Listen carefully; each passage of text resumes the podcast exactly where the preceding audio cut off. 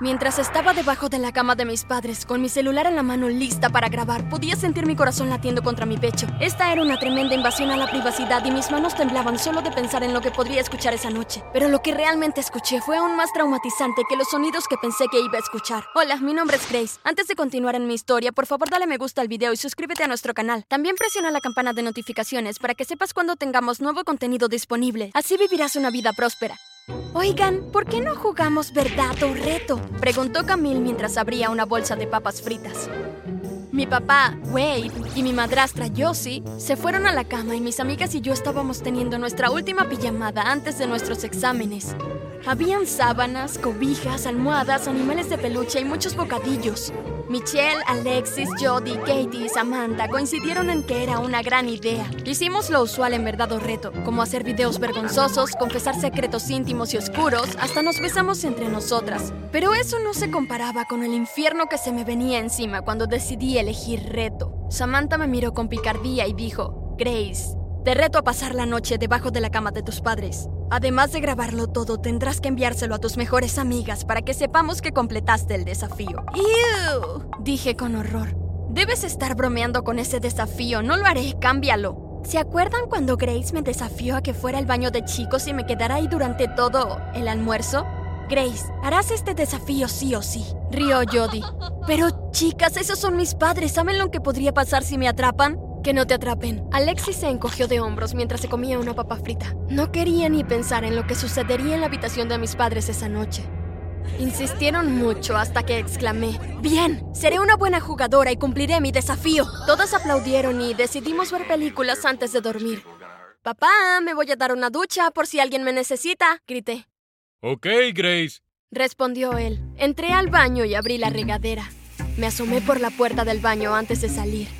Salí del baño y rápidamente cerré la puerta con llave. Fui a la habitación de mis padres con mi teléfono para completar mi desafío. Me deslicé debajo de la cama cuando escuché a mis padres entrar. Apreté mis labios para asegurarme de que ningún sonido escapara de mi boca. ¿Qué pasa, Wade? Has estado muy nervioso toda la tarde, dijo Josie. Vi cómo mi padre paseaba por el piso de la habitación. Sara quiere venir a verme. ¿Sara? ¿Sara, tu ex esposa Sara? preguntó Josie. Sí, esa Sara. Me dijo que pudo haber encontrado algo que podría ser una pista para dar con su hija que desapareció hace años. Dijo papá. Entonces, ¿por qué es eso un problema? preguntó Josie con voz confusa. Hubo unos minutos de silencio, mientras mi padre caminaba por la habitación y luego se detuvo. Hay algo que necesito decirte. No quiero que pienses en mí de otra manera y no quiero que me dejes. Suplicó él. Me quedé en silencio en las sombras debajo de la cama preguntándome cuál era el secreto que mi padre estaba a punto de revelarle a Josie. Nada en el mundo podría haberme preparado para lo que dijo mi padre. Los tribunales no me dieron la custodia. Yo secuestré a Grace. Dijo él. ¿Qué hiciste qué? Preguntó horrorizada Josie. Bebé, bebé, shh. Por favor, no quiero que Grace escuche. Necesitas empezar a explicarme rápido, Wade. Mi padre continuó diciéndole a mi madrastra que me secuestró cuando tenía cinco años de la casa de mi madre. Estaban peleando por mi custodia y cuando desaparecí nadie lo interrogó porque se presentó a la corte con el teatro de ser un padre angustiado por la desaparición de su hija. De hecho, le pagó a un amigo para que me cuidara durante unos meses, hasta que todo se calmó. Mi cabello fue teñido, cortado y fui vestida con ropa de niño para no parecerme a las fotos de personas desaparecidas en ese entonces. Puse mi mano sobre mi boca para detener los sonidos que intentaban escapar. Josie se quedó callada y luego preguntó, ¿qué es lo que piensas hacer? Sabes que no puede venir aquí o verá las fotos de Grace y terminará por darse cuenta. No podía creerlo. En lugar de llamar a la policía, ella se quedaba preguntando qué iba a hacer. A mi papá nunca le había gustado mucho la tecnología, así que yo no usaba redes sociales. Y ahora sabía por qué mi padre me había criado así. Cada vez que le preguntaba a mi papá acerca de mi madre, me decía que mamá estaba loca y que estaba en un manicomio.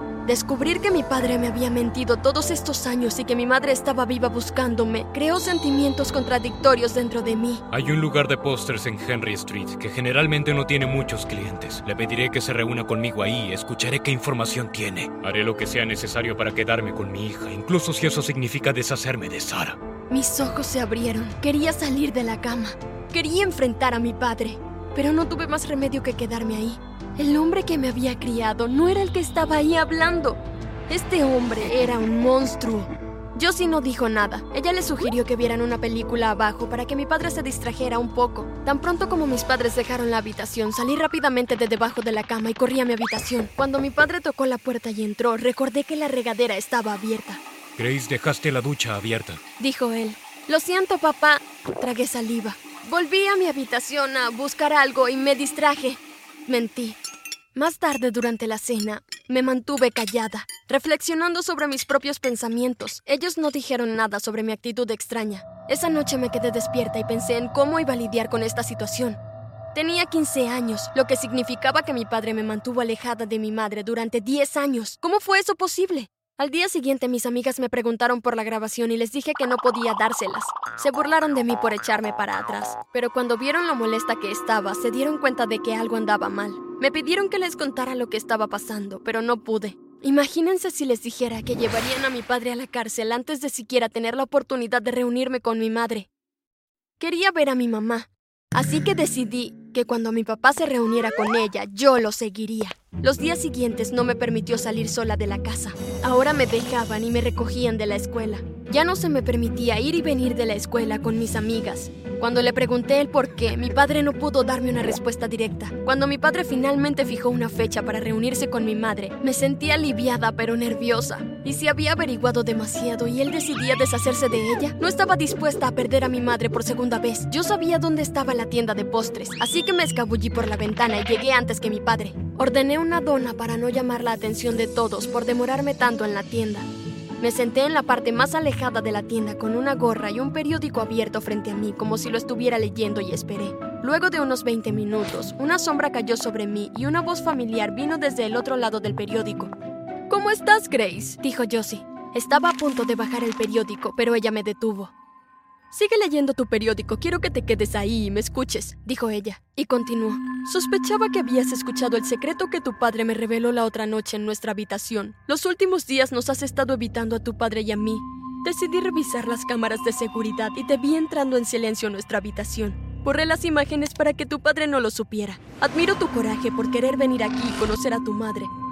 Y probablemente salvarla de lo que tu padre tenga planeado. Pero lo que estás haciendo es peligroso y no deberías estar aquí. Pero es mi mamá, le dije. Por su culpa perdió 10 años de mi vida. Grace, necesito que confíes en mí. Levántate y ve detrás del mostrador, ahora. Dijo Josie y su voz se elevó ligeramente. Josie nunca antes me había hablado así, por lo que me sentí obligada a confiar en ella. Me pregunté si me había metido en algo más grande de lo que podía manejar.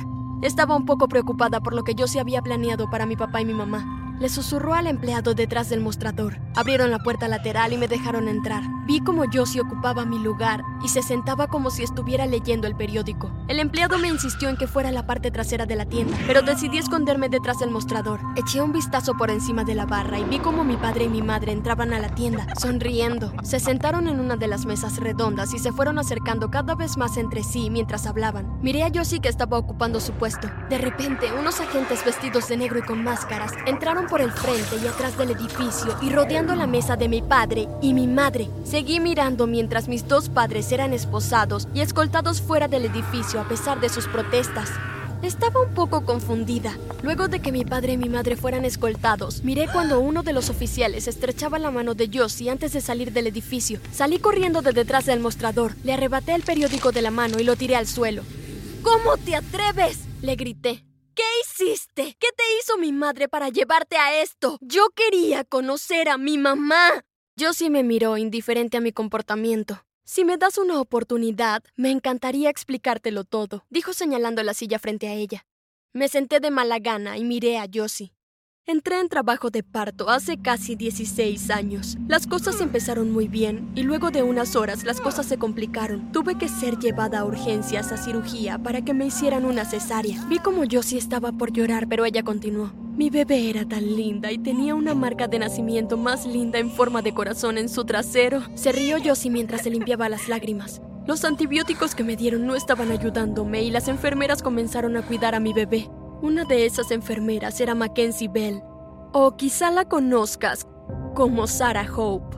Mi cabeza se inclinó hacia un lado y miré desconcertada a Josie. Una noche, mientras estaba en el hospital, Mackenzie me dijo que mi bebé tenía problemas para respirar, así que ella se la llevó. Más tarde, me dijeron que mi bebé había fallecido. Mackenzie también desapareció misteriosamente ese mismo día. Sabía que algo no estaba bien. Sabía que mi bebé todavía estaba viva en alguna parte. Ella me miró y sonrió. Esa bebé eras tú.